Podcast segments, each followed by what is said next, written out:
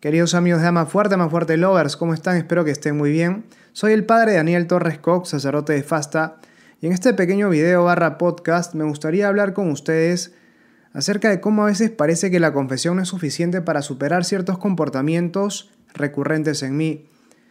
Permanentemente puedo sentir que estoy confesando los mismos pecados y por lo tanto pareciera que esta confesión que hago no tiene el efecto deseado.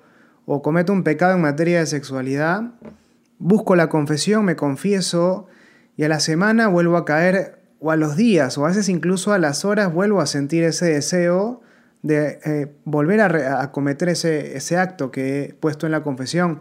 ¿Es acaso entonces que la confesión no ha tenido el efecto esperado? Bien, para entender esto es muy importante recordar o tener en cuenta un principio que plantea Santo Tomás de Aquino, él dice que la gracia supone la naturaleza, la eleva, la perfecciona, pero no la anula. A partir de aquí podemos nosotros distinguir dos planos, un plano natural y un plano de lo sobrenatural. Es muy importante esta distinción, porque cuando hablamos de la confesión y de la gracia nos situamos en el plano de lo sobrenatural, que si bien eh, ayuda a la dimensión de lo natural, no le quita su propia consistencia, la supone, la eleva, pero no la anula. Y en el plano natural, en el plano de lo natural, confluyen nuestras fuerzas, nuestra libertad, eh, nuestra inteligencia en orden a conocer qué es lo que corresponde hacer en cada situación concreta. Como decíamos, la libertad en orden a poder determinarnos a hacer lo que consideramos nosotros que es bueno. Después está la dimensión de la gracia. Sí, pero es muy importante distinguir estos dos planos, porque la gracia y por lo tanto la confesión opera a un plano, en un plano sobrenatural. Me borra los pecados, sí, y fortalece mi inteligencia, fortalece mi voluntad, a mi inteligencia en orden a poder conocer mejor aquellas cosas que son verdaderas y a mi voluntad la fortalece también en orden a poder perseverar en la elección de aquello que considero o que la inteligencia me muestra, me muestra como un bien. Pero este nivel sobrenatural, como decíamos, no anula lo natural, y a nivel natural mis acciones me van configurando interiormente. Las acciones que yo elijo realizar libremente van formando poco a poco hábitos, y los hábitos son las maneras como yo elijo modificar mi propia naturaleza. Esto lo hago en atención a mi inteligencia, a mi voluntad. La inteligencia me muestra qué comportamientos puedo realizar, cuáles son los mejores y cuáles no me hacen bien y mi voluntad elige optar por unos comportamientos o por otros. Y en la medida que yo voy realizando ciertos comportamientos, voy configurando en mí hábitos, que no son una realidad externa simplemente, es decir, una repetición de comportamientos que queden en el exterior, sino que con cada acto que yo voy realizando se va formando una especie de trazo interior dentro de mi naturaleza, en mi naturaleza, mejor dicho. Es como, por ejemplo, transitar por un campo. La primera vez que transito eh, es como si no hubiera absolutamente pasado nada en ese campo. Pero en la medida que voy realizando ese acto, ese comportamiento repetidamente, lo voy sosteniendo en el tiempo y, libremente voy caminando por ese mismo lugar, poco a poco se va formando un trazo, se ha modificado el campo como consecuencia del comportamiento que yo he realizado y esa modificación del campo ha ayudado a que yo pueda realizar ese acto de caminar de manera más sencillo de manera más sencilla. Tal vez cuando el pasto está un poco crecido no es tan fácil caminar, pero en la medida que voy andando por ese camino, por el lado por el cual yo voy caminando, desaparece el pasto y aparece la tierra. Y por la tierra es mucho más fácil de andar que por el pasto crecido. Entonces yo naturalmente voy a tender hacia caminar, voy a preferir caminar por ese lugar por el que ya he andado. Porque es más sencillo, porque lo hago más fácil, me permite hacerlo mejor. Eso mismo que pasa con el campo ocurre también con nuestra naturaleza en la medida que nosotros vamos realizando ciertos comportamientos, en la medida que nosotros vamos instalando en nuestra naturaleza ciertos hábitos.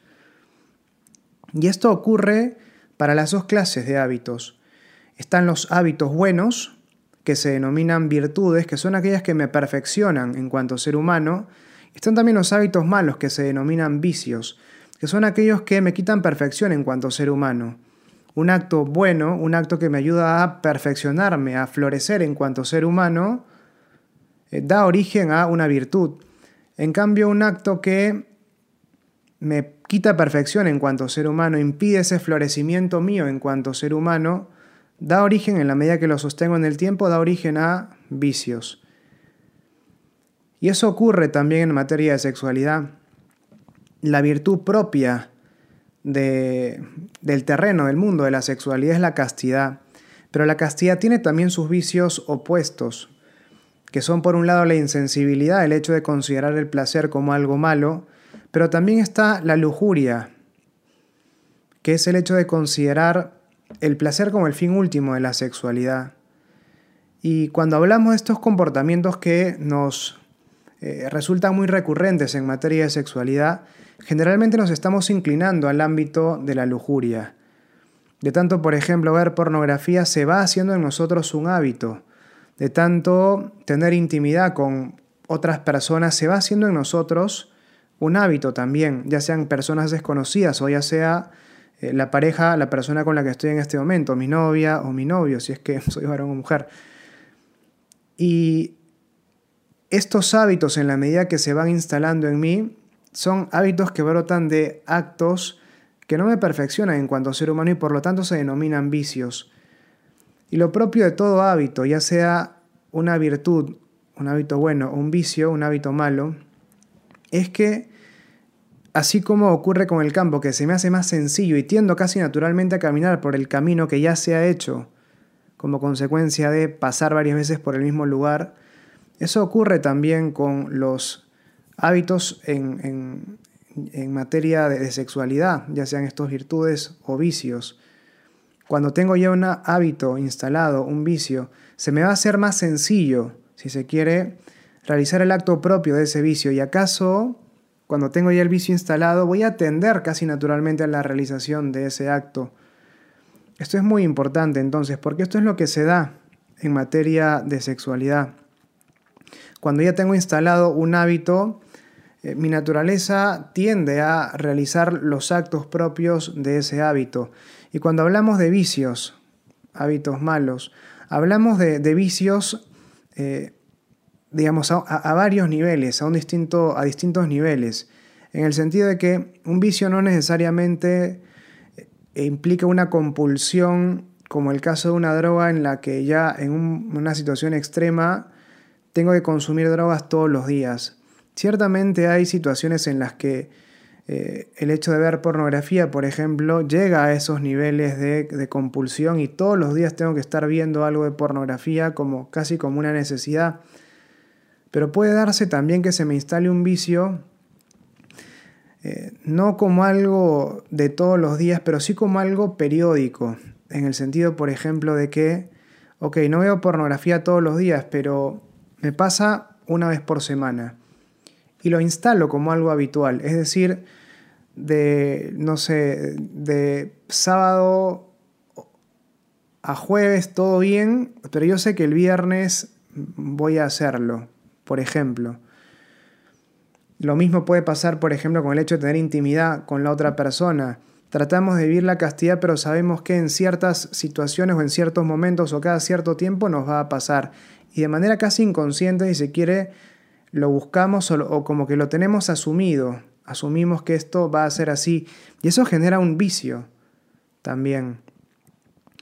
Un vicio que tal vez no me, no me eh, compele a, a realizar el acto todos los días, pero es un vicio que se va a ir activando de manera periódica y del cual también va a ser muy difícil salir. Bien, acá volvemos a la distinción entonces entre naturaleza eh, y gracia, la dimensión de lo sobrenatural y la dimensión de lo natural.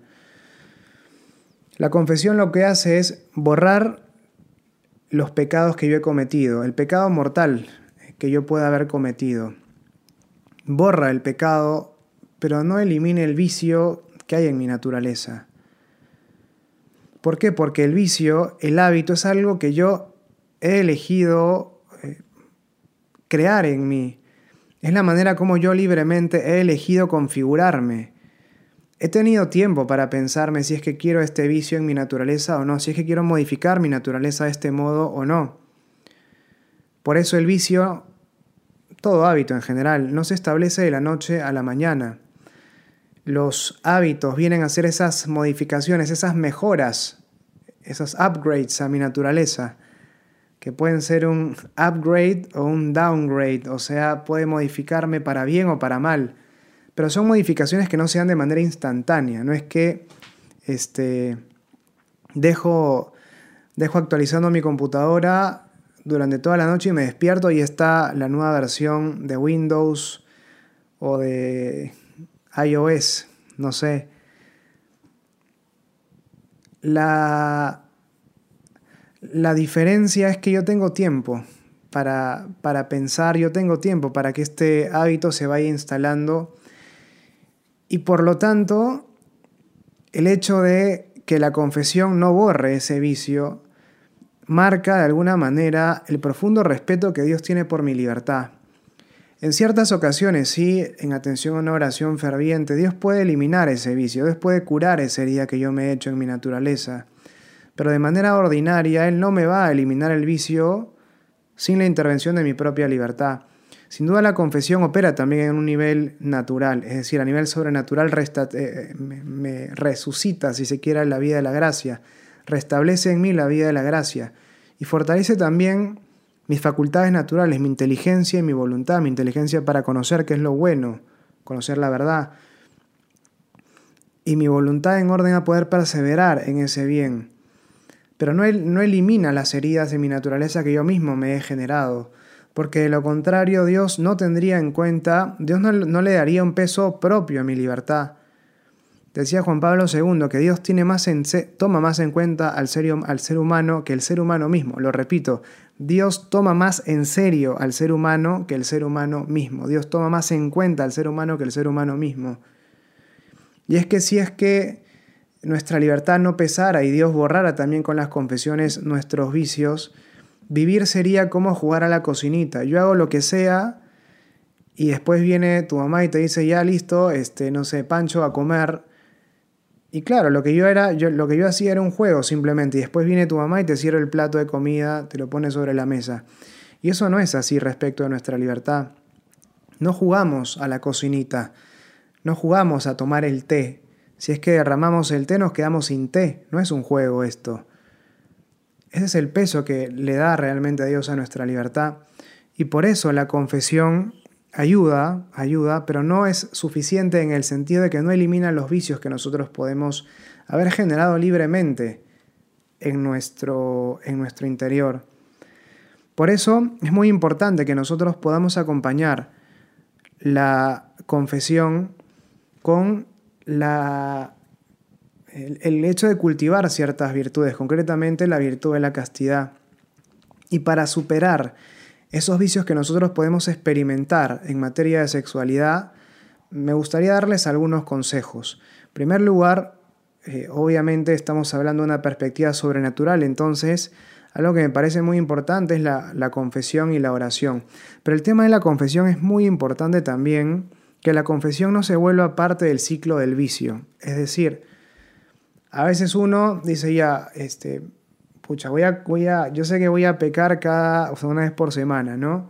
No como algo planificado, sino como algo de debilidad realmente, ¿ya? O sea, hay ciertas situaciones que me superan simplemente, pero yo trato de aguantar por lo menos hasta ese momento y, bueno, caigo.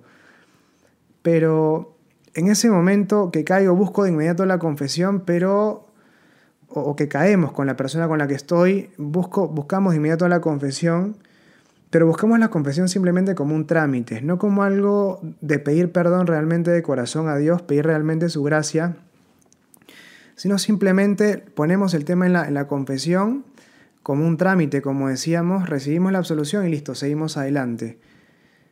Y, y así podemos hacer nosotros que eh, eh, nos privemos de las gracias propias de la confesión, no digo de la absolución, pero todas las gracias que pueden venir con ella, en la medida que nuestro corazón realmente esté arrepentido y dispuesto para recibir el perdón de Dios. No digo que el perdón de Dios no opere, opera efectivamente, pero eh, la disposición de nuestro corazón en orden a recibir ese perdón de Dios con todas las gracias que esto nos trae, tiene un peso también en orden a, en orden a la actitud que asumimos al momento de ir a, confesarnos, pero también a la fructuosidad de ese sacramento, a los frutos de ese sacramento en nuestra vida. No disponernos para el sacramento como un mero trámite, realmente hacer un examen de conciencia, ver eh, en qué hemos caído y tener un, tener un auténtico propósito también de enmienda, evitando las situaciones que pueden llevarnos o que nos han llevado a esa situación de pecado, pero pedirle profundamente a Dios perdón de corazón. No decir, bueno, padre, vi pornografía, ¿qué más? Nada más. No, o sea, eh, qué sé yo, este, no digo que des detalles, pero no lo plantees como simplemente como un trámite. Eh, pon realmente tu corazón en esa confesión. No digo de nuevo, des detalles, pero no lo veas simplemente como un trámite. A eso voy, ¿no? Hay formas y formas de acercarse al sacramento, creo que esto es importante. Bueno, en primer lugar entonces, toda la dimensión de lo sobrenatural. Busca la confesión, apóyate en la oración, Apóyate en la, Eucaristía frecuente en la medida que te sea posible. Eso en primer lugar. En segundo lugar, desde lo natural. Bueno, algunas, algunas ideas también, ¿no? Acá. En primer lugar, de lo segundo, de lo natural. Un vicio es una herida en el alma y como las heridas del cuerpo, las heridas en el alma toman su tiempo en curarse.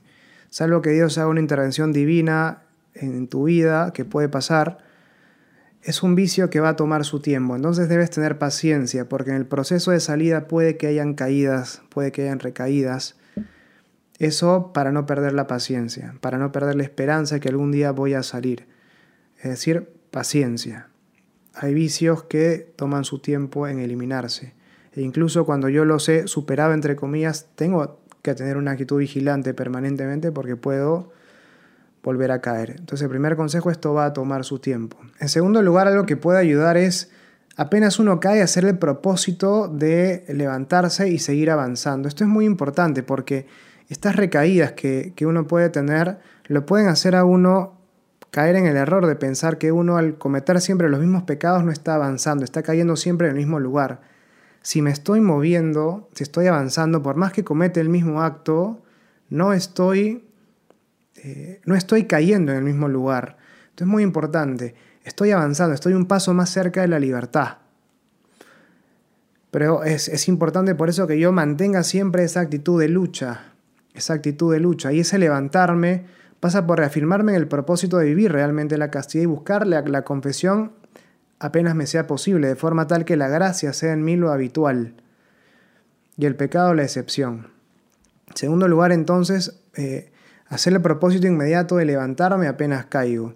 En tercer lugar, algo que también puede ayudar es evitar las situaciones complicadas. ¿Por qué? Porque lo que hace el vicio es anular la voluntad. Entonces, frente a ciertos momentos, frente a ciertas situaciones, mejor dicho, uno puede sentir que eh, algo como que me domina. O sea, no soy yo, no puedo controlarme, tengo la necesidad de realizar ciertos comportamientos, ciertos actos, es algo que nos supera en ciertas situaciones. Y esto se debe a que se ha instalado en uno el vicio y frente a ese comportamiento, uno eh, pareciera que carece ya de esa, de, esa posibilidad de, respuesta. Por ejemplo, qué sé yo, llega el día viernes en la noche, uno está con el celular en la, en la, en la habitación e instintivamente, o sea, casi instintivamente, va hacia la pornografía. Bueno, si es que estoy en esas situaciones complicadas, o, bueno, o por ejemplo, no voy a buscar a, mi novia al trabajo o a la universidad de noche y, cuando estamos en el auto siempre como que estamos de noche, oscuras, medio que pasamos por cierto lugar y empezamos como a besarnos y, demás, y siempre nos pasa que pasamos por ese mismo lugar, como que frenamos a conversar eh, debajo de ese árbol y sabemos que va a pasar algo. Bueno, si es que es algo que te gana, o sea, el día viernes no entres con el celular a tu habitación. O el día, o, tal día no te estaciones debajo de ese árbol, donde sabes que está un poco más oscuro, la gente no los ve y pueden terminar haciendo cosas que no, no, querían inicialmente. Esto es como bajar eh, con una bicicleta cuesta abajo. En ciertos momentos uno pierde el control y los frenos no funcionan más. Entonces, si es que sé que los frenos no me van a funcionar, cuando todavía me funcionan, es decir, cuando estoy subiendo a la montaña, ahí es donde tengo que dar marcha atrás. ¿Se entiende esto? Bueno, cuando todavía tengo el control, cuando todavía tengo el control es cuando tengo que actuar para evitar esas situaciones que me pueden llevar eh, a, ese pecado que trato de, evitar. Bueno, son algunos consejos que pueden ayudar desde lo natural a generar ciertos resortes para, para vencer los vicios. Pero aquí hay que tener, como les decía, mucha paciencia, paciencia con uno mismo y sobre todo acogerse a la gracia de Dios, buscar la confesión y buscar esos recursos interior es tener esa lucha interior permanente respecto de esa actitud de lucha, respecto de, de, ese vicio que quiero superar. Y algo muy dañino, muy dañino, es el pensamiento de que uno cuando pierde la gracia lo pierde absolutamente todo. No lo he perdido todo porque a nivel natural, eh, si es que he venido, por ejemplo, construyendo el hábito de la castidad, el hábito no se pierde con un acto realizado en contrario. Es decir, veníamos un mes bien y pucha, caímos o caí, eh, no he perdido el hábito que ya venía construyendo a nivel natural. Por eso es, importante buscar la confesión de inmediato y levantarme. Lo que es dañino y devastador para ese hábito que venía construyendo es pensar, pasó una vez, da igual que pase de nuevo, porque ahí sí se empieza a debilitar el hábito a nivel natural. Pero un acto contrario, un pecado, no borra el hábito natural que ya venía construyendo. Como si estudio todos los días y un día juego PlayStation, durante un mes estudiaba y un día jugué PlayStation, no he perdido el hábito del estudio. Lo mismo ocurre con el hábito, la virtud de la castidad, que puedo venir trabajando ya una vez que estoy saliendo de ese pecado. Bueno, espero que esto les haya gustado. Les mando un saludo enorme de parte de todo el equipo de Amafuerte. Saben que pueden entrar a amafuerte.com para ver más contenidos como este. Les mando un saludo grande y bueno, si les gustó, compartan este podcast barra video con sus amigos. Les mando un saludo. Nos vemos. Chao, chao.